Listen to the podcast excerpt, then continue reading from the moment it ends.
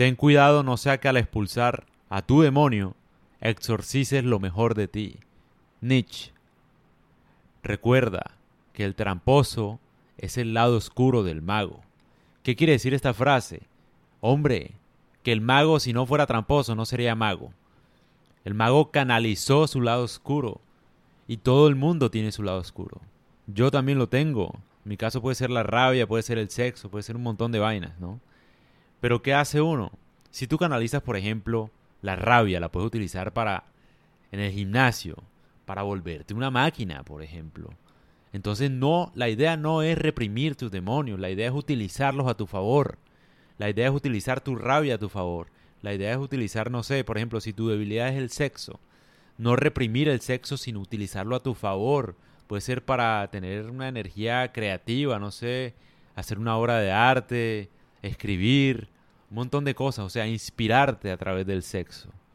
No para reprimirlo, no para sentirte mal, porque de pronto tienes un lado débil, un demonio, ¿no? Un defecto. Ese defecto puede ser un talento. Y si tú te encargas de aniquilar tus defectos, te aniquilas tú, literalmente, aparte porque nadie puede vivir sin defectos. Entonces, es una mala idea y obviamente es que me da rabia porque la religión, nuestros padres, todo el mundo es, no, no seas así, no, no digas tal cosa, no, actúa bien, no te puedes equivocar, tal. Y uno sin defectos no es uno. Se les olvida, o sea, lo que lo hace a uno auténtico son los defectos de uno. No es algo para uno reprimirlo, aparte porque si tú reprimes un deseo, si tú reprimes un defecto, se genera el efecto contrario y es que se pervierte. Es decir, crece como el cáncer, como una célula cancerígena, literalmente, o sea, los locos, no sé, que han matado un montón de gente en Estados Unidos, un montón, bueno, no sé, es gente que ha reprimido un montón de cosas y se enloquecen, ¿sí me entiendes? No, no han aprendido a lidiar con sus demonios. Y yo lo que quiero hablar hoy es cómo uno debe aprender a lidiar con esos demonios. Y la idea es no reprimirlo, nunca, porque al reprimirlo se genera el efecto contrario. De hecho, uno podría pensar, por ejemplo, todas las religiones funcionan gracias a eso, a ese discurso de reprimir el lado malo, de reprimir el tal parte, de hacerte sentir mal por lo que eres. Por eso funcionan todas las religiones, ¿no? Porque imagínate, desde, que tú naces, ya te están diciendo que Eva pecó, que el sexo es malo. O sea, no has tenido sexo y ya te están diciendo que es malo. Eso hace que te llame la atención el sexo, ¿no? Y te hace sentir mal a la vez. Entonces yo creo que también, esto lo podría hablar en otro podcast, ¿no? O sea, la religión misma se aprovecha de eso, porque trata de reprimir tus demonios y tú te sientes mal. Y yo, en cambio, te estoy diciendo que no te reprimas. No reprimas tus demonios. Utilízalos a tu favor. Cógelos y transfórmalos. Por ejemplo, yo la rabia, ¿qué es lo que estoy haciendo? No sé, yo siento que la rabia es la debilidad suprema de los hombres y la de las mujeres son los celos, ¿no?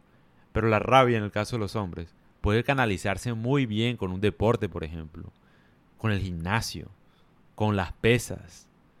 Yo hago eso, o sea, por ejemplo, cuando tengo rabia, corro o levanto pesas, o sea, hasta que no pueda más. Literalmente, es una forma de canalizar un demonio, de utilizarlo, no de reprimirlo. Yo no estoy diciendo acá, ay no, no debo sentir rabia, porque es irónico, es decir, sin rabia yo no sería yo, ¿sí me entiendes? Me muero, porque todo el mundo tiene rabia. Literalmente, o sea, todo el mundo le da rabia a algo, normal, o sea, relajado. Yo siempre tengo buena energía, pero, ajá, o sea, uno también, Sara, uno es una persona, por muchas razones. Obviamente uno va adquiriendo la capacidad de ser más consciente cuando se equivoca. Y cuando lo que me funciona también es que yo me veo como si fuera otra persona y veo la rabia como si fuera un observador. Entonces yo digo, oh, o sea, como que veo totalmente la rabia, como que la siento, la veo, cómo fluye en mi sangre, en mis venas, cómo mi cuerpo reacciona a la rabia, ¿no? Entonces, digamos que lo que hago yo acá no se puede reprimir la rabia porque le reprime la rabia a un loco y va y mata a un montón de gente. No hay que reprimir la rabia, hay que canalizarla, utilizarla a tu favor, coger esa energía. Porque fíjate, hay una respuesta biológica de la rabia, por ejemplo, que es la de no me acuerdo bien. No, mentira, sí. Te hace violento, es decir, cuando tú sientes rabia, hormonalmente, estás preparado para luchar. Hormonalmente. El cortisol, no sé qué es, pero te hace, te prepara hormonalmente para pelear. Entonces tú estás dispuesto a pelear. Te vuelves violento, ¿no? Entonces, ¿cómo utilizar esa violencia a tu favor? Porque acá la gente dice, no, no hay que ser violento. Mi hermano, llevamos no sé cuántos años. Es decir, eso hace parte de la naturaleza. No sé, un tigre mata a alguien y no es que sea violento, es natural. ¿no? El hombre también tiene naturaleza a la violencia. O sea, yo entiendo los discursitos que venden y hacen creer que todo el mundo es bueno, pero fíjate cómo es la sociedad, ¿no? Un desastre. Porque no saben canalizar la violencia y porque la buscan reprimir. Pero si tú usas la violencia, por ejemplo, en los deportes, porque los deportes que son, al fin, al fin de cuentas, los deportes son una excusa para poder ser violentos, porque es nuestra necesidad, al menos de hombre. El fútbol, ¿qué es? Violencia. O sea, todo es una, como un desahogo de nuestra, propio, de nuestra propia naturaleza como hombres. Porque ya no podemos pelear, ya no podemos matarnos. Entonces, claro, entonces finjamos ahora una lucha con boxeo. Literalmente, o sea, porque sirve como para canalizarlo. Y esa es la mejor forma, de verdad que sí. Cuando uno tiene rabia, uno tiene que producir. Hacer algo, utilizar esa energía. Puede ser escribir, puede ser lo que sea, o sea, lo que cualquier persona quiera, pero la rabia funciona en ese sentido. Y hay que aprovecharla. La verdad es una energía muy fuerte. Entonces sí, esa frase me impactó la vida porque es como si estoy relacionando muchas cosas, muchos conceptos que leí anteriormente. O sea, me inspiró, la verdad. Y uno nunca debe reprimir sus temores, debe usarlos. Hay que aprender a usarlos, a transformarlos, a canalizarlos en algo bueno. Para ti, para alguien más, pero en algo bueno.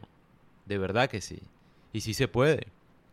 Entonces yo hablo acá de la rabia porque digamos que inspira, pero por ejemplo en el caso de las mujeres los celos, ¿no? Me imagino que es lo más... una emoción muy particular en las mujeres. Se puede canalizar en tu relación. Se puede canalizar. ¿Cómo se canaliza? Con confianza. No sé. A lo mejor esa mujer que está celando, puedes usarla para la imaginación de tu esposo, por ejemplo. Y construir un lazo íntimo con él, que él no esperaba de ti. Y ahora él te va a empezar a mirar con otros ojos. ¿Sí ves lo que quiero decir? En vez de pelearle porque él miró a otra mujer, lo que puedes usar es, debes estar es contenta, ¿no? Porque tienes un hombre activo, o sea, que está vivo, la verdad, y que le interesan las mujeres, eso está muy bien. ¿De qué sirve que tener un hombre que solo esté contigo solo porque no puede estar con nadie más, ¿no? Eso está muy bien, pero lo que puedes hacer tú es canalizar esa energía, que lo diga Cleopatra, a tu favor. Juega con la mente de él, utiliza de pronto la mujer que siente celos, utilízala a tu favor para la imaginación de él. Cleopatra hizo eso para conquistar a Julio César. Tal cual. Porque Cleopatra no era la mujer más bella, ¿no? Y, Julio César era el hombre más poderoso del mundo. ¿Qué le podía ofrecer, no? Pues obviamente le ofrecía algo que ninguna otra mujer le ofrece. Y es imaginación. Mucha imaginación. Entonces, todo se puede transformar. No, no saques, no expulses tus demonios. No expulses tus demonios. Puede ser lo mejor que tienes, de verdad. Canalízalo más bien, utilízalo. Hay algo en que usarlo. Piensa en el mago. El mago es un tramposo. Que claro, que si se ponía a hacer trampa lo cogían preso, ¿no? Entonces, ¿qué hizo? No, hagamos un show. Algo legal.